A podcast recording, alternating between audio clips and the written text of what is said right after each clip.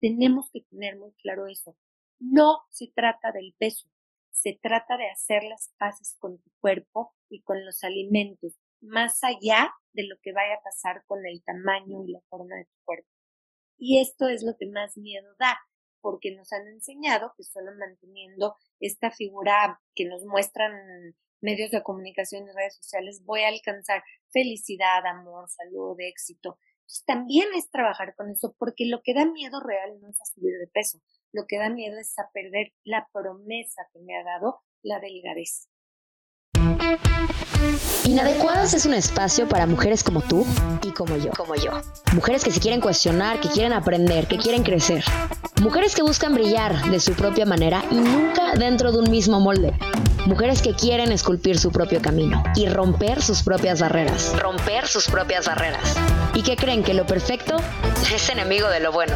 Me llamo Isabel Suárez y te quiero invitar a que tú y yo platiquemos de forma inadecuada. Bienvenidos, bienvenidas una vez más a este nuevo miércoles Inadecuadas. Ya sabes que en este podcast todo el tema de la alimentación, todo el tema de imagen corporal es algo que es bien, bien importante para nosotras. Y ya hemos hablado de relación con la comida, relación con el cuerpo. En el capítulo pasado estuvimos hablando sobre gordofobia, pero creo que nos falta tocar un tema bien importante que resume varios temas de los que hemos estado platicando últimamente, que es la alimentación intuitiva. Y te voy a contar más a fondo qué es lo que vamos a estar discutiendo hoy sobre alimentación intuitiva. Primero que nada vamos a explicar qué es, pero también vamos a hablar de todos los mitos que existen atrás de esta alimentación intuitiva. Y vamos a hablar también de la otra parte, como de lo contrario, alimentación intuitiva, que es todo este tema de las culturas de las dietas. Pensamos solamente que tenemos dos ideas, la cultura de las dietas, que nuestra mente es llevar una alimentación sana, una dieta baja en calorías, una dieta baja en tal, baja en tal, y la alimentación intuitiva, que es básicamente comer absolutamente todo lo que quieras sin ningún tipo de disciplina, control, absolutamente nada. Hoy nos vamos a meter más a fondo para que genuinamente podamos entender la diferencia entre las dos cosas. Vamos a estar platicando como muchas conductas de riesgo, muchas conductas que son dignas de un trastorno alimentario, son parte de esta cultura de dieta. Y que hoy en día es muy difícil distinguir, distinguir qué es sano, qué no es sano, porque se nos presentan todas estas ideas maravillosas pero incorrectas de lo que es la alimentación intuitiva. Estoy aquí con Raquel Mirraji. Ella es nutrióloga especialista en trastorno de la conducta alimentaria y también es maestra en el tema de adicciones. Y junto con ella vamos a estar desarrollando todos estos temas para que de una vez por todas entendamos todos los mitos y las falsas creencias que existen alrededor de este tipo de alimentación.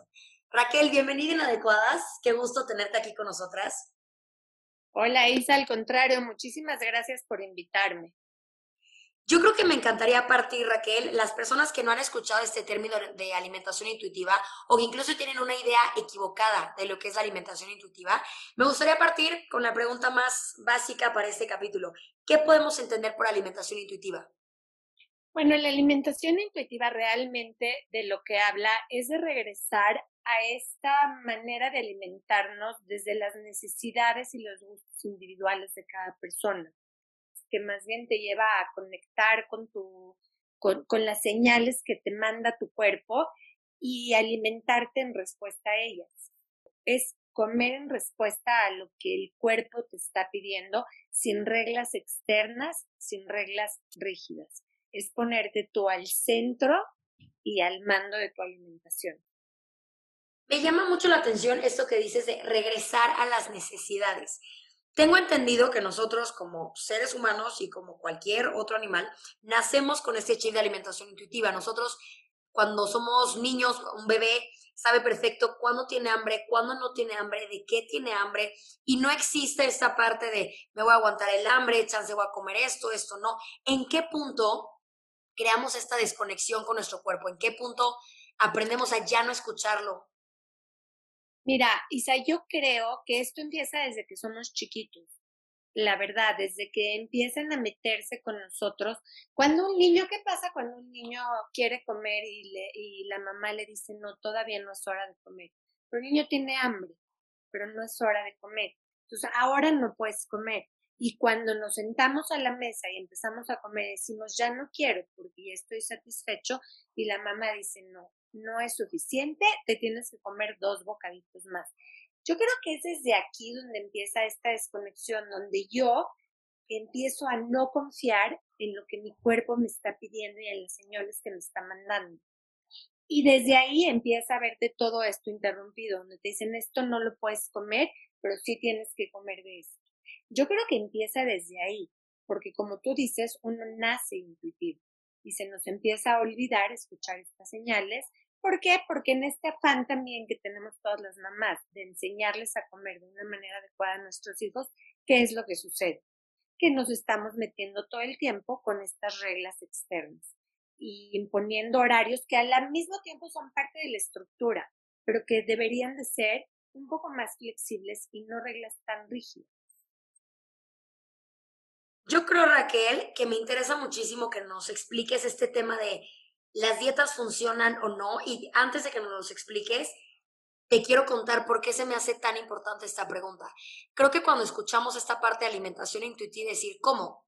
Voy a comer siempre que tenga hambre, pero voy a comer lo que se me antoja. Como que nuestra mente se hace este como, como desconexión y explosión de decir, eso es, es posible, pero qué miedo hacer eso pero ¿cómo me voy a salir yo del régimen alimenticio que ya traigo? Entonces, me encantaría meterme en este tema de las dietas esta parte de cada vez que tú haces una dieta, lo más probable es que recuperes el peso o un poquito más y cómo vamos jugando con nuestro metabolismo, jugando con nuestro cuerpo y jugando con nuestra mente en esta desconexión con la comida. Entonces, desde tu punto de vista como nutrióloga que conoce estos temas, que está muy metida en el tema también como de la psicología de la alimentación y creo que me puedes dar una explicación bastante completa, ¿cuál es tu punto de vista con las dietas? ¿Funcionan, no funcionan? ¿Por qué sí, por qué no? A ver, Híjole, este es un tema de verdad que cada vez causa más, este, más ruido, ¿ok? ¿Qué pasa? Cuando nosotras vamos y buscamos una dieta, ¿qué es lo que estamos buscando realmente? Estamos buscando modificar nuestro cuerpo, ¿ok? Normalmente las dietas para qué se manejan para bajar de peso y aquí es aquí donde todo se pervierte. ¿Por qué? Porque las dietas funcionan, sí, para bajar de peso, sí.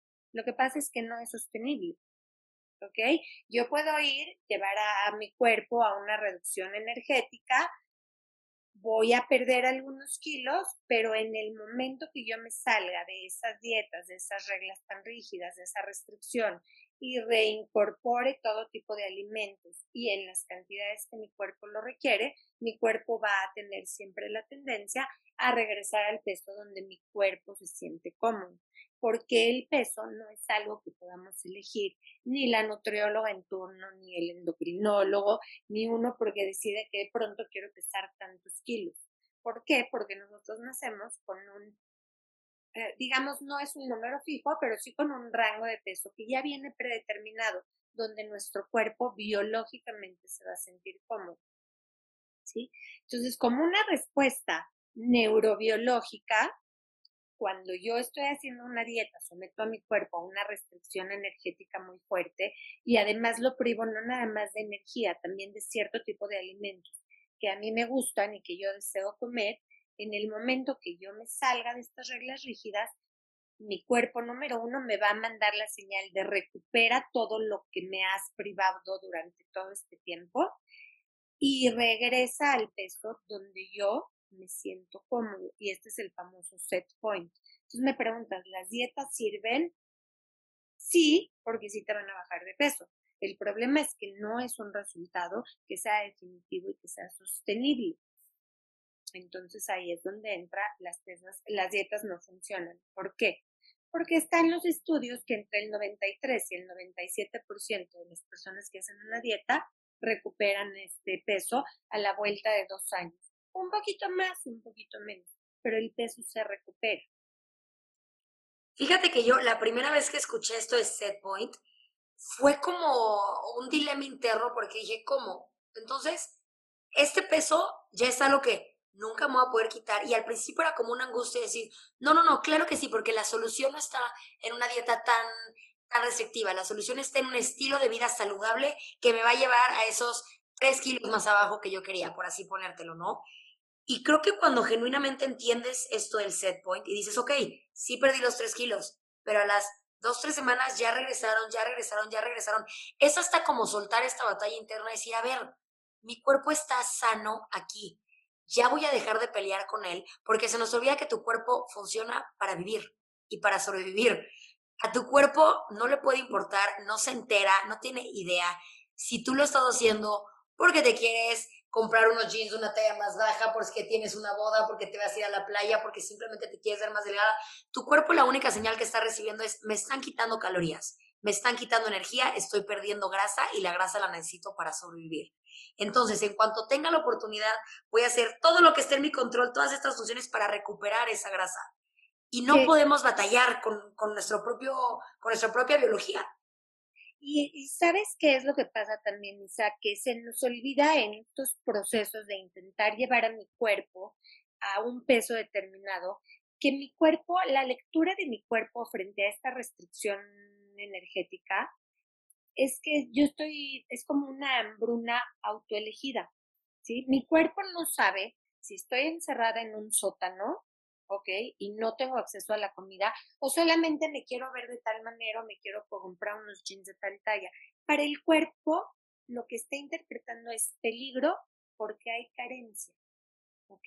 Entonces, ¿qué va a hacer de manera otra vez? Que esta es la parte normal y deseable, que en cuanto vuelvo a permitirme comer, ¿sí? Voy a volver a comer y voy a comer un poco más todavía, porque el hambre se queda como con esta, es esta hambre excesiva, ¿no? Se queda como con memoria de esta carencia. Si nos vamos, yo siempre les explico a mis pacientes, si nos vamos a cuando el hombre era nómada y no existía la agricultura ni la ganadería, llegaban a un lugar y ¿qué pasaba? Se instalaban en este lugar y comían lo que había y cazaban lo que había y cuando se acababa, ¿qué tenían que hacer? Tenían que moverse, ¿no?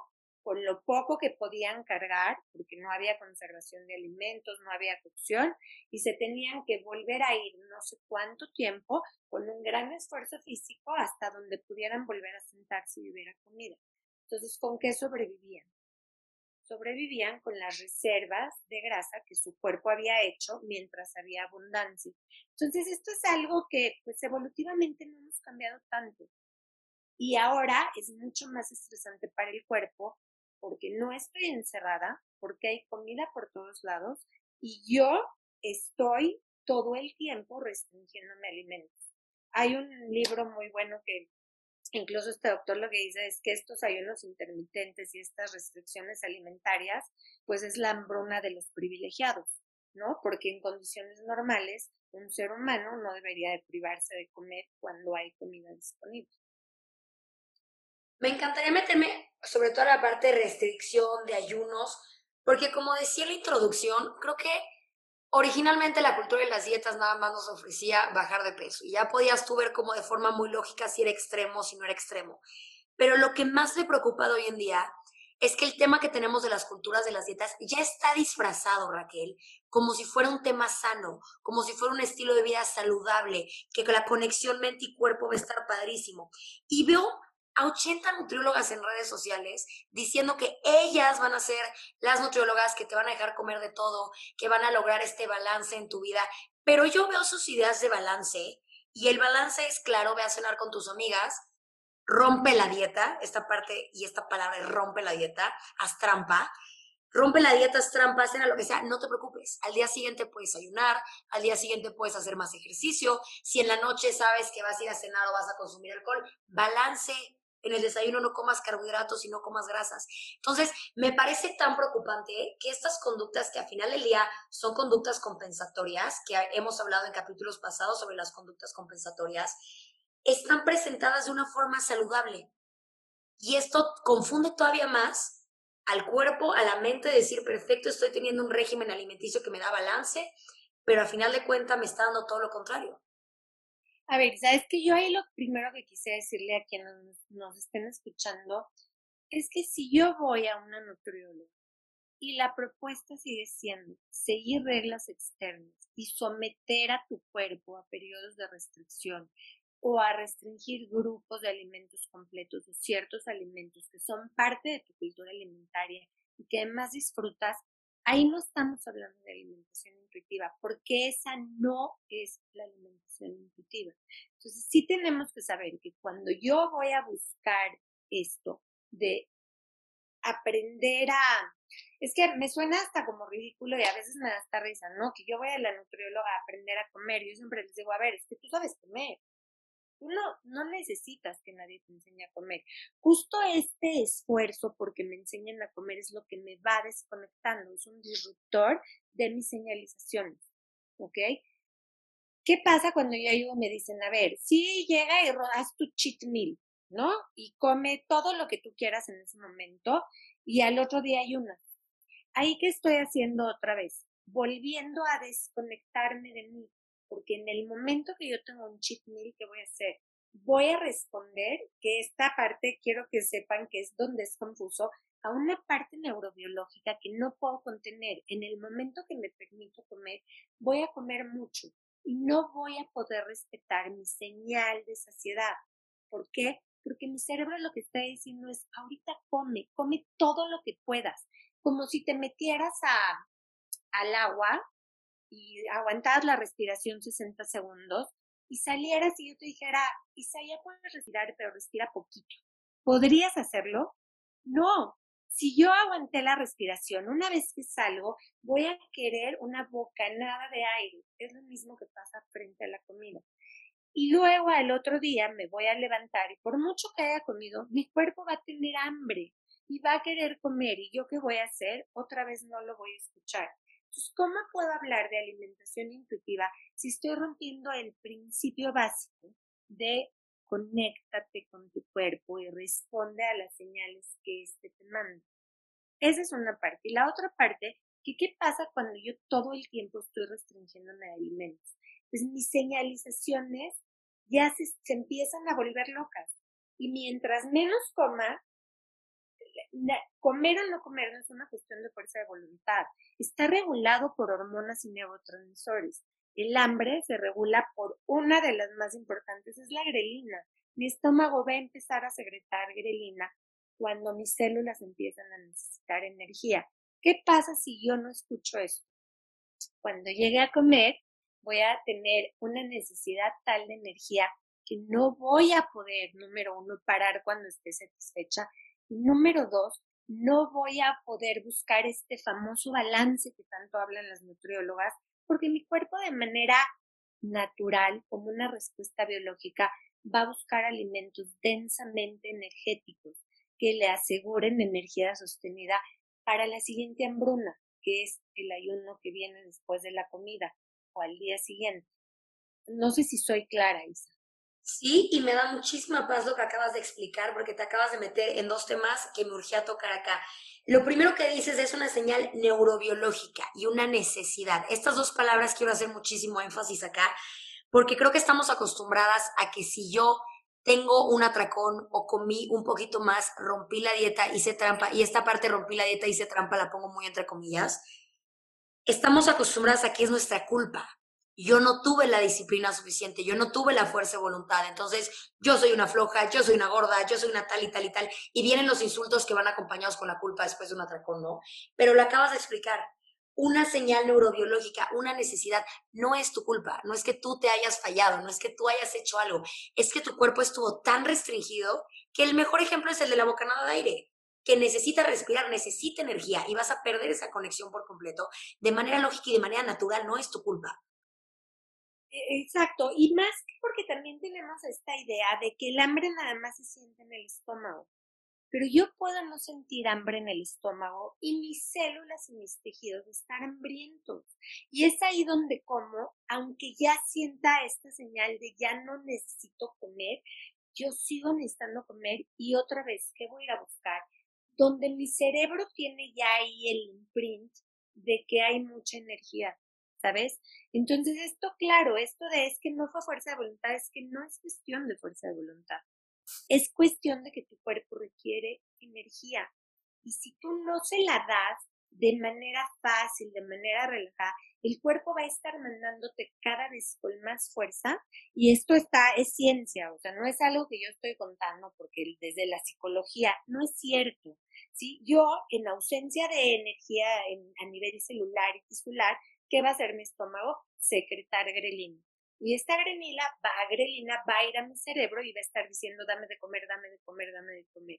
Y ante la falta de energía, esto se intensifica y ¿qué crees? Cuando empiezo a comer, la señalización de saciedad que se da por una hormona que se llama leptina, entre otras, porque no es la única, esa está apagada, haz de cuenta que se regula a la baja. Mientras menos alimento, se va a hacer más grelina, que va a pedir comida, y menos leptina, que va a mandar la saciedad. Y esto no lo vas a controlar con fuerza de voluntad, porque no es cuestión de fuerza de voluntad. Te lo juro que veo cada cosa que no me puede sacar más de mis casillas y enojarme más. Estoy viendo a nutriólogas que tienen posts de qué hacer después de un atracón y las respuestas son quita carbohidratos, quita grasa, ayuna, toma mucha agua. Le estás dando cuerda a este atracón, porque creo que el tema de atracón como que lo tenemos nada más relacionado, como decía hace rato, como, ay, pues le da mucha hambre a la niña, no tiene fuerza de voluntad, le encantan los chocolates, es que no se controla con el helado. Quiero explicar el tema de atracón con dos funciones. La primera, que si alguien que nos está escuchando que tiene atracones, y la verdad es que estamos honestos, la mayoría de nosotras tiene atracones o por lo menos ha tenido un atracón y se puede relacionar con lo que estamos diciendo.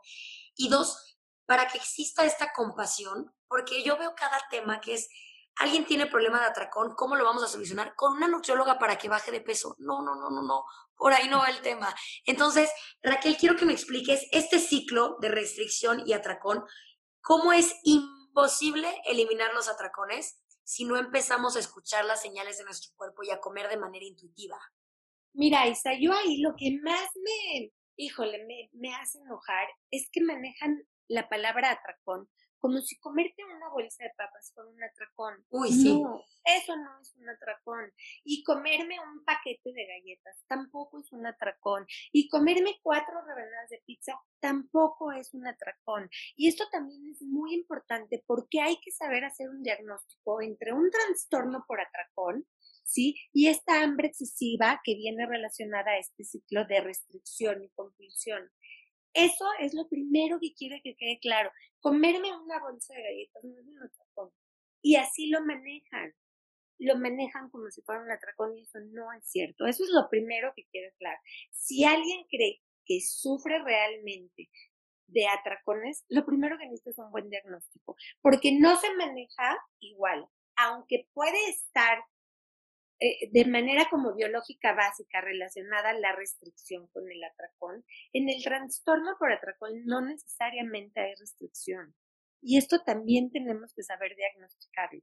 Esa es una. Entonces es un tratamiento completamente distinto. Y hay que dejarlo como para un tema aparte, ¿no? Porque ahora todo el mundo está diagnosticado con trastorno por atracón. Y no, no se atracan. Eso no es un atracón. ¿Sí? Eso es lo primero que quiero dejar claro. En cuanto a este ciclo que tú vienes, es lo mismo que hablábamos hace rato. Frente a la restricción, la respuesta siempre va a ser un atracón. Y después del atracón, siempre va a haber una conducta compensatoria que me va a llevar otra vez a restringir y otra vez a atracarme. Es, esto es lo que yo te digo que es respuesta neurobiológica. Esto no pasa en el trastorno por atracón el trastorno del por atracón justo se caracteriza porque no hay conductas compensatorias. ¿Sí? Entonces vamos a dejarlo así. Para quien sufra de que crea que tiene un trastorno por atracón, busque un buen diagnóstico. Lo primero. Oye Raquel, y aquí yo creo que por lo que te estoy escuchando, siento que van a surgir bastantes dudas con este tema de los atracones. A mí me está surgiendo esta. ¿Cómo podemos identificar esta parte de alimentación intuitiva, de escuchar a mi cuerpo y todo, que sabemos que lógicamente hay días que tengo más hambre que otros, pero se habla mucho hoy en día de saber distinguir entre hambre, entre ansiedad, entre hambre emocional. ¿Cómo aborda la alimentación intuitiva este tema de comer por ansiedad? Si un día me desperté con muchísima hambre y digo, ok, voy a escuchar a mi cuerpo, tengo hambre, ya comí, tengo hambre, ya comí, tengo hambre, ya comí. ¿Cuál es esta como delgada línea entre entender que estoy comiendo por un tema emocional, por un tema de ansiedad o por un tema de que genuinamente tengo hambre? Mira, Isa, yo creo que aquí lo primero, lo primerito que tenemos que hacer es entender que entrar a un camino de alimentación intuitiva es un proceso y no lo voy a lograr de un día a otro. ¿Por qué? Porque estoy tan sesgada en mis elecciones ¿sí? Es, tan, llega un punto en donde sé tan poco de mí porque me la he pasado con reglas y con horarios súper rígidos, ¿no? Que pasar de esta, em, de esta historia crónica de dietas, de restricciones, de todo, a una alimentación intuitiva es un proceso que cada quien le va a llevar su propio tiempo, ¿no? Entonces, yo no puedo decirle a una persona, que viene crónicamente tratada con dietas restrictivas, de un día a otro decirle como intuitiva, porque su intuición lo que le va a decir a esa persona es restringe, no comas pizza, no te comas un pan dulce, no te comas los molletes que se te antojan. Entonces tenemos que tener como mucho cuidado con esto. Es un proceso y de hecho hay unos, hay, están como estos 10 principios que Evelyn Tribole nos, mm, nos pone en la alimentación intuitiva, que es importante ir siguiendo para quien va a empezar un camino de esto, ¿no? Y a mí me encanta porque el primero es, si no me equivoco, rechaza la mentalidad de dieta, ¿no? Y ahí es toda una parte importantísima en la que vamos a tener que trabajar, ¿no? Primero ir limpiando, limpiando cuál es la mentalidad de dieta, porque yo no me voy a escuchar de un día a otro. Y eso es lo primero que se quede ahí, que tenemos que tener paciencia y tenemos que volver a confiar de a poquito en nuestro cuerpo. ¿sí? Entonces yo lo que les recomendaría, si van a entrar a un proceso de alimentación intuitiva, es que vayan con una persona que realmente tenga conocimiento sobre esto y que pueda ir llevándolos por, el, por estos principios, ¿no? Que algunos van a ser más rápidos y otros van a ser un poquito más lentos. Entonces, esto que tú me preguntas es, primero, ¿cuál? Pues primero rechazar la mentalidad dieta, ¿no? Y eso que es, es no hay alimentos prohibidos. No hay un solo alimento prohibido, no hay reglas rígidas, eh, nadie me dice a qué hora comer, ni cuánto comer, ni qué sí comer, ni qué no comer. ¿Sí? Después, no sé si quieras, Isa, que los vayamos este, como eh, mencionando todos? Sí, claro, claro. Entonces, primero sería rechaza la mentalidad de dieta. Llega a tu casa, tira todas las dietas, tu libro de dietas, deja de hablar de dietas con tus amigas, con tu familia. Si estás yendo con una persona que te va a acompañar en esto, asegúrate que no te va a meter reglas rígidas ni te va a marcar porciones ni cantidades. Aquí voy a hacer un paréntesis depende de cada paciente. Hay pacientes que sí necesitan un poco más de contención, porque de verdad están tan desconectados que nunca, yo tengo pacientes que me dicen, Raquel, yo nunca tengo hambre, pero tampoco nunca me lleno, ¿no? Entonces hay que pasar con, como hay que transitar este primer principio con mucha compasión y sí ayudar un poco a los pacientes para que puedan conectar. Después está honra tu hambre. ¿Esto qué es? Va en contra de todas las dietas. Las nutriólogas lo que dicen, si tienes hambre, toma agua y aguanta. ¿No? Es normal tener hambre. Fui a dar una plática a, una a unos chavos de prepa que me decían las niñas, oye, es que a mí mi nutrióloga me dice que si tengo hambre es normal, que me la aguante. No, a ver, tener hambre es normal, aguantármela no. ¿No? Entonces, honrar tu hambre. Come cuando tengas hambre. Y aquí no me importa si es emocional o no es emocional porque no vamos a poder distinguirlo de entrada. Para poder distinguirlo, tengo que empezar a hacerle caso a mi señalización de come, porque mi cuerpo me está pidiendo comida ahorita. ¿Sí? Después viene otro principio que es de los más difíciles, que es hacer las paces con la comida. ¿Ok? Porque hay mucha gente que dice, yo no me restringo, yo como cada tres horas. Sí, pero comes lo que te dicen en la cantidad que te dicen. Y ahí también hay restricción. ¿Ok?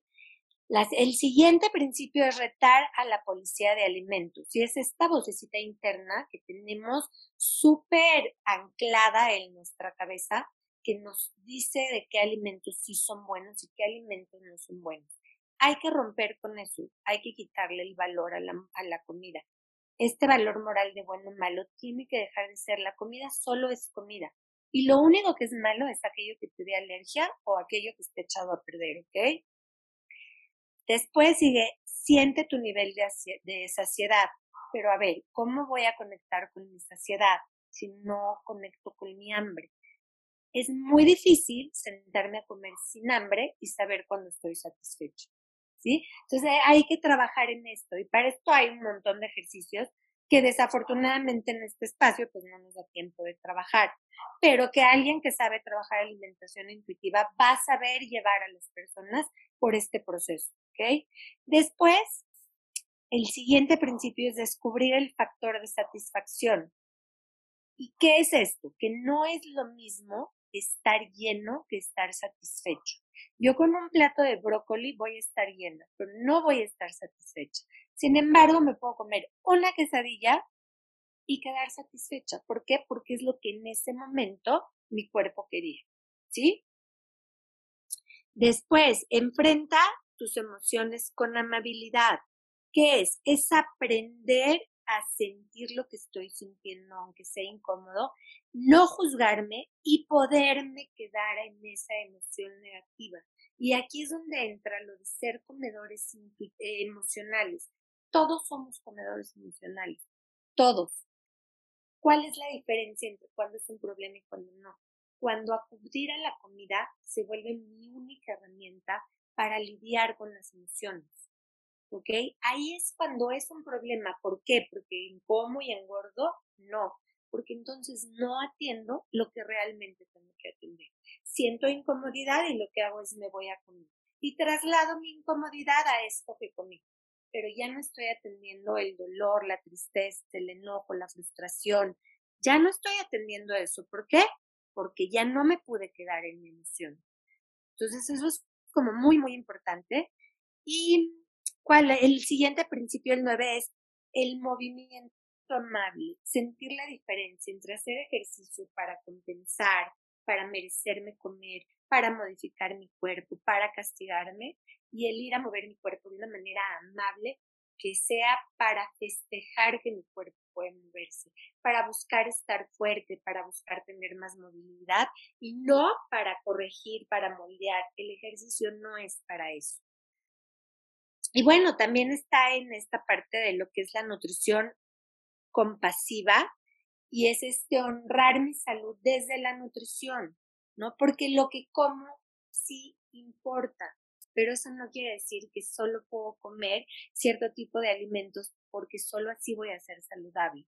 Y aquí es donde entra también el respetar gustos, preferencias, cuestiones religiosas, culturales.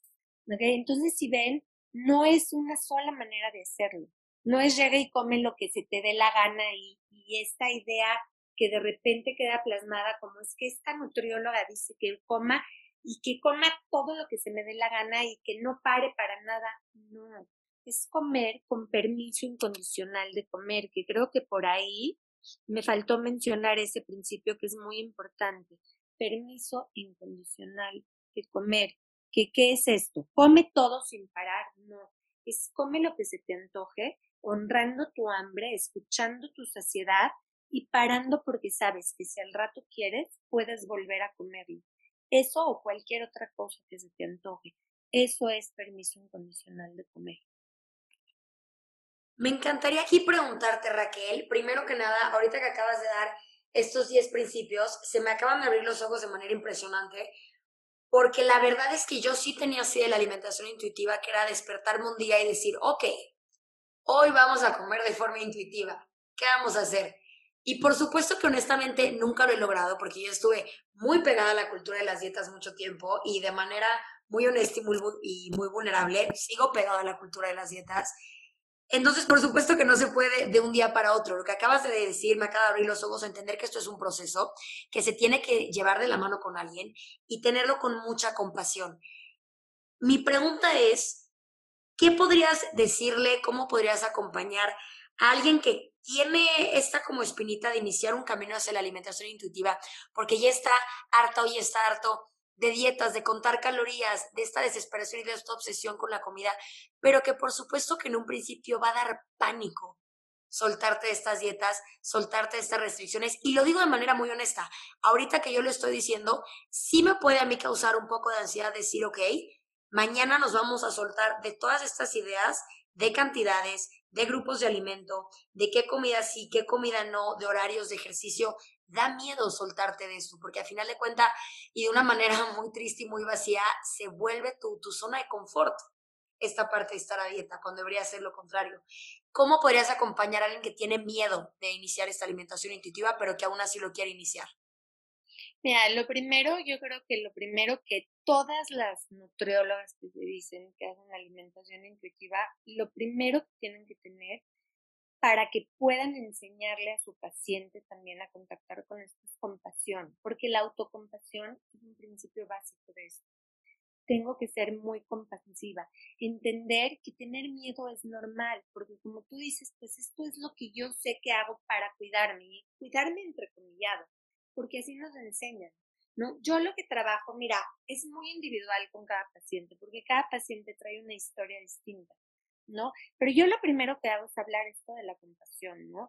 Y de tocar el dolor, porque cuando una paciente llega y te dice, oye Raquel, yo ya estoy harta de las dietas, pues ya traemos historias muy dolorosas, ¿no? Hablamos de niñas que están desde los ocho años con dietas, que ya pasaron, yo acabo de tener una paciente este, que ya desde los ocho años empezó, pero ya se puso la banda gástrica, pero ya se hizo una manga gástrica, pero ya tiene bypass gástrico toda su vida con pastillas para bajar de peso, ¿no?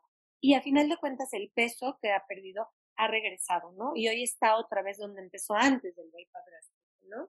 Y se siente un fracaso total, un fracaso total. Entonces explicar, dar mucha psicoeducación, explicar por qué no puedes mantener un peso muy bajo, ser muy compasiva con estos miedos y este no poder de, de primera instancia, hacer como este recorrido por cuántos alimentos prohibidos tiene una persona. Yo tengo pacientes que me sacan listas de más de 100 alimentos, ¿no? 100 alimentos prohibidos y de los cuales a lo mejor tienen 10 años sin meterse a la boca, ¿no? Entonces, ¿cómo puedo trabajar esto? sin compasión sin entender que esta persona tiene mucho miedo, mucho, mucho miedo, ¿no? Y ser muy honesta, porque esto también falta mucho en las consultas de nutrición. Alimentación intuitiva no es la nueva dieta y no es la mejor manera nueva de perder peso. Tenemos que tener muy claro eso. No se trata del peso, se trata de hacer las paces con tu cuerpo y con los alimentos, más allá de lo que vaya a pasar con el tamaño y la forma de tu cuerpo. Y esto es lo que más trabajo cuesta. Esto es lo que muchas pacientes, hace que muchas pacientes se paren y salgan y digan, esto no es para mí. ¿Sí? ¿Por qué? Porque si tú vienes conmigo y me dices, Raquel, voy a subir de peso, no sé, voy a bajar de peso, no sé, me voy a quedar igual, no sé, no sé porque no he centrado en peso. Y esto es lo que más miedo da, porque nos han enseñado que solo manteniendo esta figura este, que, nos muestran medios de comunicación y redes sociales, voy a alcanzar felicidad, amor, salud, éxito. Entonces, también es trabajar con eso, porque lo que da miedo real no es a subir de peso, lo que da miedo es a perder la promesa que me ha dado la delgadez. ¿Sí? Entonces es algo mucho más profundo que hablar de comida, ¿no? Y es ir acompañando con mucho respeto a las pacientes y a los pacientes, porque cada vez hay más, en este proceso de ver cuál es tu miedo real y para qué te ha servido estar tan centrada en peso y en restricción. Porque esto da un servicio, quizá. Yo, como les digo, es como la, el consumo de una sustancia.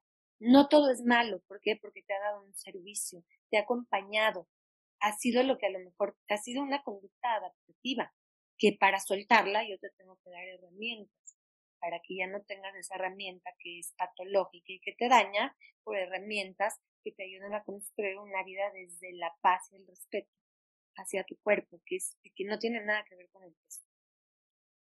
Esto que acabas de decir, la esperanza de la delgadez, se me hace bien, bien importante recuperar esta idea del miedo a ganar peso, ¿no?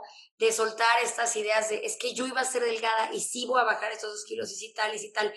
Justo en el capítulo que sacamos hace dos semanas hablábamos del tema de la gordofobia y si no lo has escuchado, te recomendaría que te regreses a escucharlo para que justamente puedas entender de dónde viene este miedo a subir de peso. Raquel, las últimas preguntas que yo tenía anotadas era como los mitos que existen dentro de la alimentación intuitiva. El primer mito que tenía apuntado es esta parte de, pero es que si yo empiezo a comer de forma intuitiva, todo el día voy a comer azúcar, helado, pizza, voy a comer lo que se me antoja y no voy a parar de comer. Pero creo que durante todo el capítulo ya me explicaste perfecto esta respuesta, que es, claro, si tú llevas toda la vida restringiendo estos alimentos, ¿qué va a querer el cuerpo? Pues eso. Yo si hoy decidiera escuchar 100% en mi mente y decir, ok, Isabel, hoy genuinamente, genuinamente, vamos a comer lo que se nos antoje. Te lo juro por Dios que yo desayunaría, comería, cenaría helado con Nutella. Pero porque, claro, estoy saliendo de golpe. Y está bien, no le tengan miedo, porque ¿qué creen? Sí les va a pasar. No pasa nada. Si se lo respetan y conectan con eso y no se juzgan, ¿sí? Y lo hacen desde la compasión y la curiosidad, no juicio, curiosidad. Esto va a pasar y va a ser unos días. Y después esos alimentos que dices helado y Nutella, los vas a tener ahí, no los vas a voltear a ver. Entonces, si pasa, ok, está bien. Es como las mamás que me gustan, me dicen, Raquel, es que mi hijo solamente quiere comer galletas desde que yo empecé con esto. Ok, déjalo. Pero es que solo va a comer galletas. No, no es cierto. No va a comer puras galletas. Algunos días sí, y sobre todo al principio, porque son alimentos él no sabe que va a tener acceso a ellos, ahora sí de manera incondicional, ¿no? Entonces sí les va a pasar, sí van a comer mucho de eso que han restringido, pero van a ser unos días y después ya no, pero hay que tener mucha compasión para poder permitirte eso y mirarte con curiosidad y ver qué es lo que pasa en tu cuerpo y en tu ansiedad una vez que te lo permite. Regresamos a la idea de que es un proceso y poco a poco vamos avanzando con todo esto. Exacto. Me encantaría empezar a cerrar esto, Raquel, con algo que veo muy, muy común hoy en día, que es una falsa idea de nutriólogas que llevan a cabo alimentación intuitiva. Y esto lo digo para que se nos quede a mí y a todas las que nos están escuchando este como foquito rojo, que no todas las nutriólogas que te están vendiendo un plan de alimentación intuitiva es real y es la alimentación intuitiva sana y como debe de ser. Hay muchas nutriólogas que te dicen, conmigo vas a comer intuitivo porque yo te voy a dar un método de puntos. Pues, ¿qué crees? No es intuitivo, intuitivo, si tú puedes comer solamente cierto número de carbohidratos. Sí, tú vas a decidir en qué punto del día te lo comes, pero hasta ahí. Exacto. Entonces, no, ya de entrada, cuando se te venden un plan, pues salte corriendo. No, yo así les digo a mis pacientes, si en algún momento yo te digo que, cuándo y cuánto, por favor salte corriendo a mi consultorio. No, otra vez me regreso a la individualidad de cada quien. Hay pacientes que requieren otro tipo de contención y es ahí donde está el entrenamiento que cada una tenemos. Y ya que explicaste todo esto de los pasos, del proceso, de la compasión, como que me queda más claro que la alimentación intuitiva no es solamente una decisión, es algo que se tiene que trabajar, es una decisión de todos los días, es irlo trabajando. Y sí, es muy importante, como decía Raquel hace rato, puede ser que los primeros días solamente comas gancitos y papas, porque claro que es lo que se te va a antojar. Pues sí, pero es irlo trabajando, ir recuperando estas señales y soltar esta presión de que la alimentación la tengo que controlar porque entonces el cuerpo y entonces tal. Creo que cuando aprendemos a soltar el miedo a subir de peso, cuando aprendemos a soltar el miedo de, de tener este control infinito sobre el cuerpo, nos empezamos a dar cuenta de todas las cosas que estamos dejando por escuchar y respetar este miedo, ya sean planes, ya sean actividades, ya sea toda la ansiedad que hay detrás de este control. Y quiero justo antes de despedirnos, que hagas un ejercicio de preguntarte a ti misma o a ti mismo cuánto tiempo piensas en comida, cuánto tiempo piensas en qué comiste, en qué no comiste, en porciones, en cantidades. Y honestamente, vamos a quitar el tema económico. Déjate cuánto has gastado económicamente. ¿Cuánto tiempo has gastado con esta lucha? ¿Qué dirías si te digo que hay una opción de ya no vivir así? Es esta opción, pero llévalo de la mano con alguien que sí sepa, que sea genuinamente alguien que está interesado por esta conexión y no por un tema de bajar de peso ni por un plan alimenticio. Sí, y chicas, a todos los que nos están escuchando, otra vez les recuerdo que es un proceso, pero que creen, da miedo, sí, pero que creen, vale muchísimo la pena. Vale mucho la pena, porque a final de cuentas nunca vas a lograr mantener ese peso bajo que tú estás deseando, que tu cuerpo no puede estar ahí y al mismo tiempo vivir en paz y sacar tu máximo potencial para vivir tu vida. Esto quita mucho tiempo, quita mucha energía. Se vuelve de tal forma que todo gira alrededor de eso y no me queda atención, fuerza ni energía para otra cosa. Suena horrible lo que estás diciendo, pero eso es completamente real. Suena crudo, pero si no soltamos esta parte de las culturas de las dietas, hay tanto que nos estamos perdiendo. Y tristemente, aunque nos quedemos aferrados a la cultura de la dieta, ese peso que sueñas, esos 5 kilos menos que sueñas, las dietas no sirven, probablemente nunca van a llegar. Aceptemos este duelo, vivamos este duelo de que esta esperanza de delgadez no va a llegar y aprendamos a ser libres y soltar esto. Me encanta que cierres con esas palabras. Te voy a recomendar un libro que seguro ya leíste, si no léalo, que se llama El mito de la belleza de Naomi Wolf. Es, es de verdad, lo empiezas a leer y no lo puedes soltar. Raquel, no sabes de verdad cómo agradezco esta conversación. Espero que las que estén escuchando estoy afuera, por lo menos se les pueda mover ciertas espinitas de esta alimentación intuitiva. Sería muy hipócrita de mi parte si hoy me siento aquí enfrente de este micrófono y les digo que yo como de esta manera. No, pero después de este capítulo sí me queda muy claro que por lo menos quiero iniciar este proceso para ir a acercarme cada vez a la conexión con mi cuerpo y cada vez poder ser más libre, como dije hace rato con este tema. Raquel, antes de irnos, me encantaría por favor que nos dejaras tus redes. Tienes un contenido precioso por si las que nos están escuchando quieren adentrarse todavía más en el tema o incluso tomar una consulta contigo para este tema de la alimentación intuitiva que te puedan encontrar. Muchísimas gracias. Claro que sí, en Instagram me encuentran como Raquel Misraji-bajo.